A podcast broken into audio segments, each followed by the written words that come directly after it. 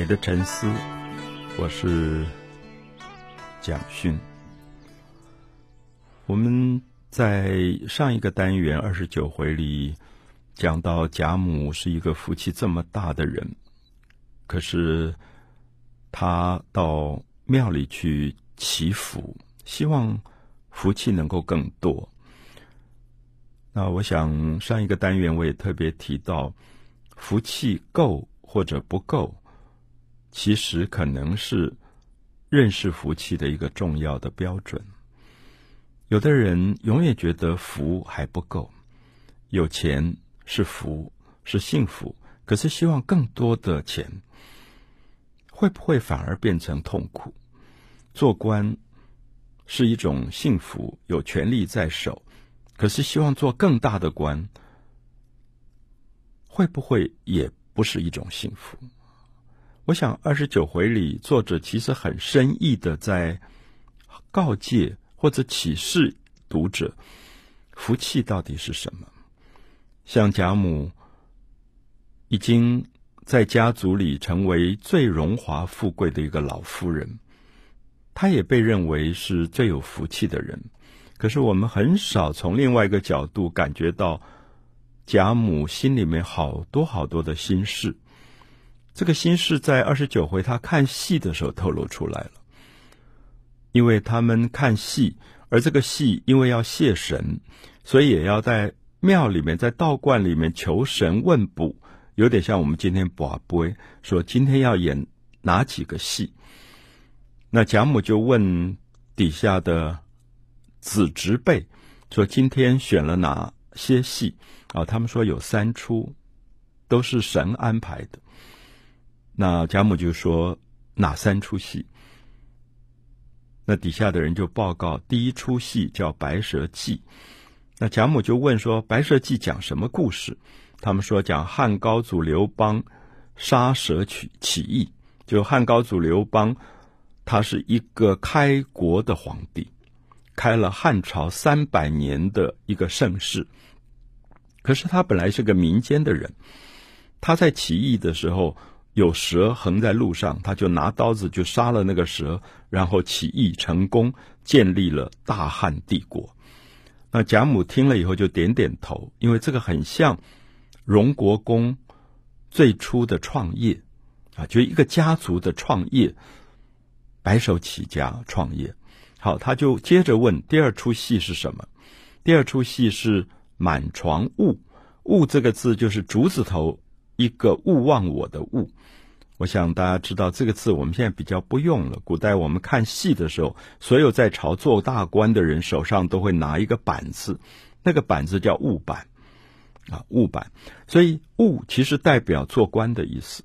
满床勿的意思是讲唐朝的一个大将郭子仪。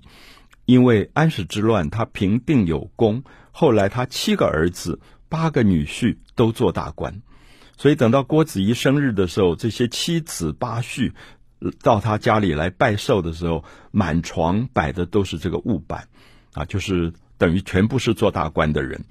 那贾母听听也点点头，就说很像他们贾家现在的状况，就是他们过去创业。现在四五代富贵都在做大官，所以叫满床物。可是接下来讲了第三出戏，贾母就有心事了，因为他问第三出戏是什么，他们叫南柯梦。我想这个成语我们现在有时候还在用“南柯一梦”，它也是一个戏。可这个戏基本的大意是说，所有的荣华富贵繁华，原来是在一次梦里梦到的，它根本不是真实的。所以贾母就不讲话了。所以其实我们知道，这三出戏如果是在神前跋杯决定今天要演这三出戏，好像已经在命定注定了贾家从创业到富贵，接着要走下坡了，变成繁华如梦。所以我们觉得二十九回到三十回，其实连接的下来，你就感觉到这个家族。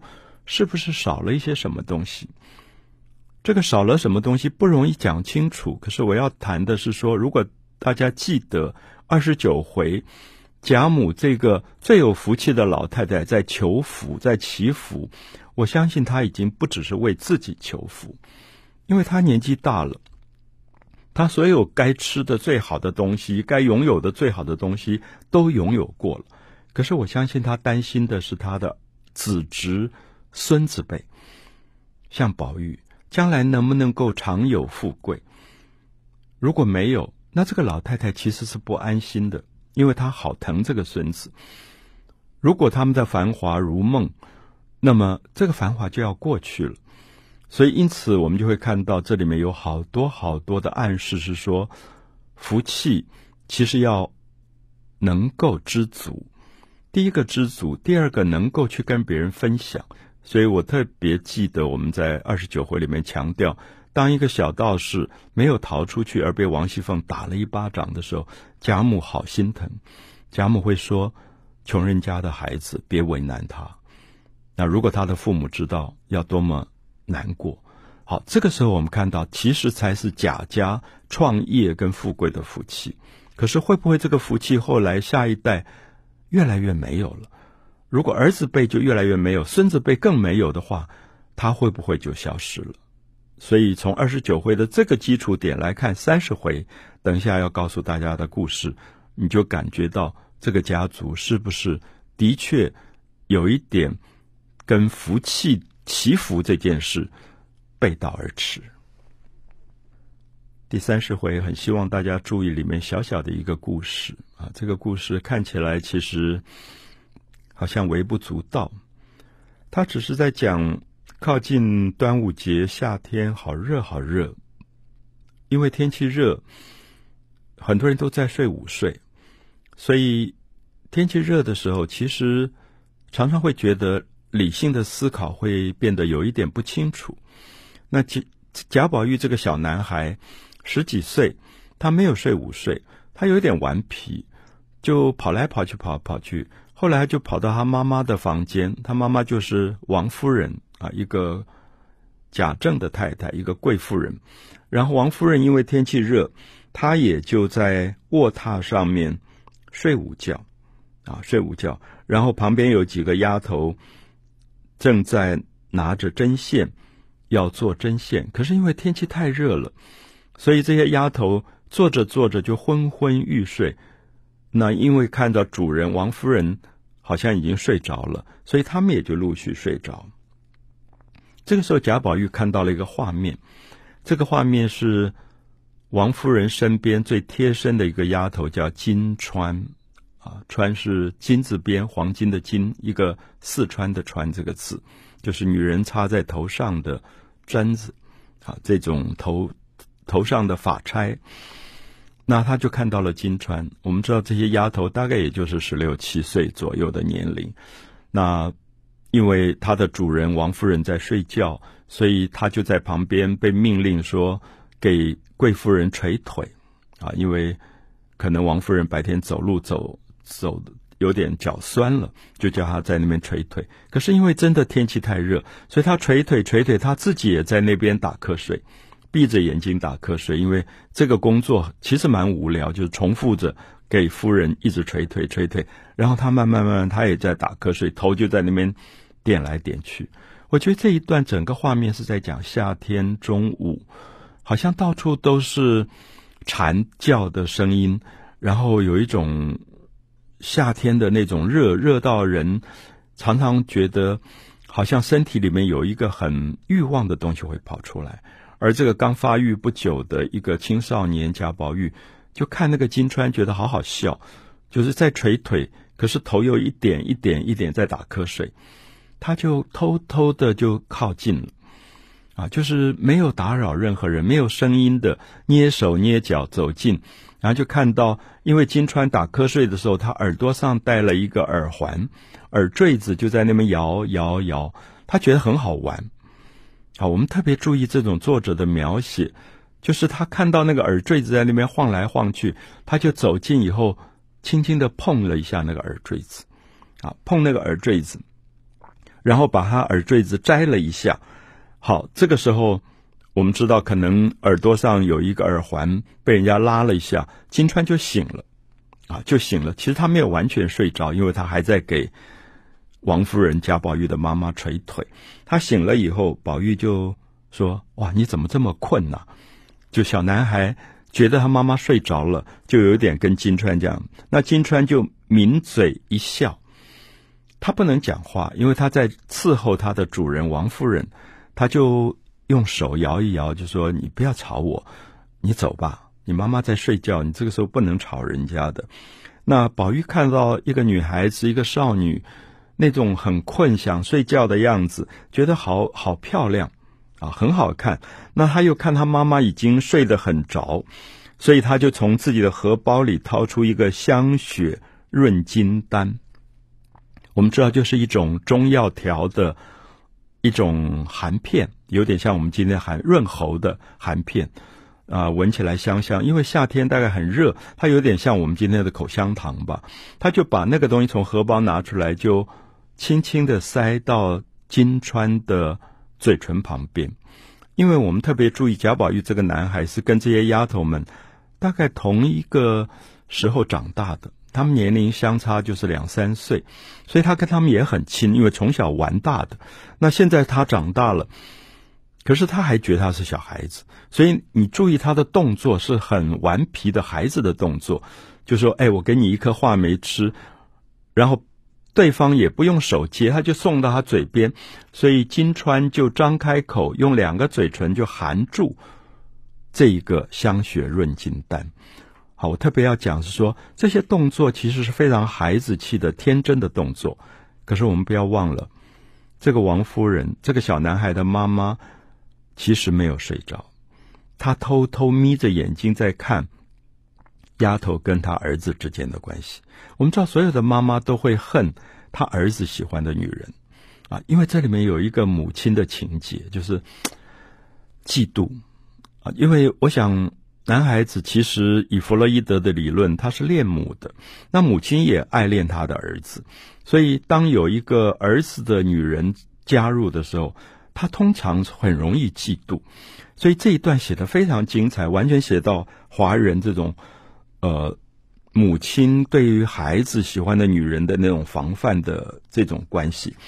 那宝玉因为是一个天真的小孩，他根本就不知道他妈妈没有睡着。也没有防范，他就很喜欢金川，说：“哎，我改天跟我妈妈说，让你来服侍我吧，来做我的丫头，我们就可以更靠近、更要好。”那金川就跟他说了一句话，说：“金簪子掉在井里，就是女人头上插的发钗掉在井里，有你的就是有你的。”好，这个时候我们看到王夫人没有睡着，王夫人一咕噜就爬起身来，然后一巴掌就打在金川脸上。然后就骂他说：“狐狸精，都是你们这些人把我的儿子勾引坏了。”我想，这是我为什么要把贾府没落的福气的破坏，在这个时候三十回讲出来。因为王夫人不知道，她一巴掌打下去，最后就逼死了一条人命。我记得在自己年轻的时候读到《红楼梦》三十回这一段，王夫人打金钏的时候，心里面就会有一种痛。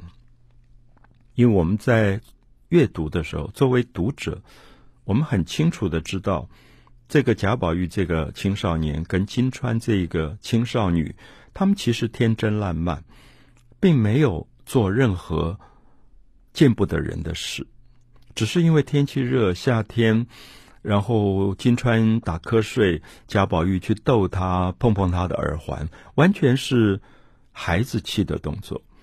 可是我们不知道这个贵夫人王夫人假装睡着，为什么要偷窥儿子的动作，而最后会这样发怒打这个金川，而且他语言非常非常的难听粗暴，他叫金川说下作娼妇，就说你是最下流的娼妓。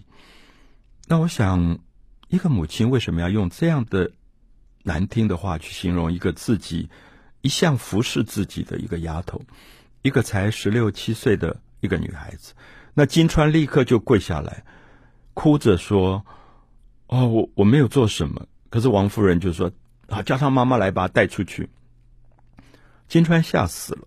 我想今天如果我们说家里有一个菲佣什么，然后要被赶出去，我想不至于这么惊恐。所以现代的年轻读者读这一段可能不容易懂，就说为什么金川这么害怕？你不做他丫头，你出去随便打打工也一样过日子，怕他做什么？可是金川就跪在那边一直哭，一直哭，说：“千万别叫我的妈妈来，千万别告诉大家我要被赶出去了。”他说：“我出去了，我怎么做人呢、啊？”好，我特别要解释说，过去没有什么法律，其实这种贵族的有钱的人家处置了一个丫头，把她赶出去，其实是必然置她于死地啊！为什么？因为所有的人言可畏，所有的邻居，所有的这个贾府里面上上下下的佣人就说金川很糟糕，因为他勾引小少爷，所以被夫人赶出来了，所以他就背了一个永远洗脱不了的污名。我想，这是我特别希望。尤其是年轻的今天现代的《红楼梦》的读者，一定要懂说，在那个年代叫做礼教杀人。礼教杀人就是说，看起来很有礼貌、很有礼节、很有教养啊。王夫人很有礼貌、很有教养，可她在杀人啊！她不知道，他把这个金川叫他妈妈来把他带出去以后，他是没有活路的。所以果然，我们看到金川哭哭啼啼。被拉出去，然后从此以后，他连头都抬不起来。在华人的世界，有比法律更可怕的东西是每一个人的指指点点。啊，我们讲人言可畏，我们都不知道，在一个社会里，有时候我们自己也扮演了一个杀人的角色，因为你所有的指指点点会让那个人活不下去。那今天不只是个人，我相信很多的媒体。也在扮演这样的角色，不是用法律，而是用一种窃窃私语、偷窥的方法，把一个人的隐私揭发，而让人那那个人活不下去。所以金川后来就跳井自杀死掉了。所以也许大家记得，在贾宝玉跟他开玩笑、逗他、动他的耳环。然后说我我跟妈妈要你来服侍我好不好之类，他讲了一句话说，金簪子掉在井里有你的，只是有你的。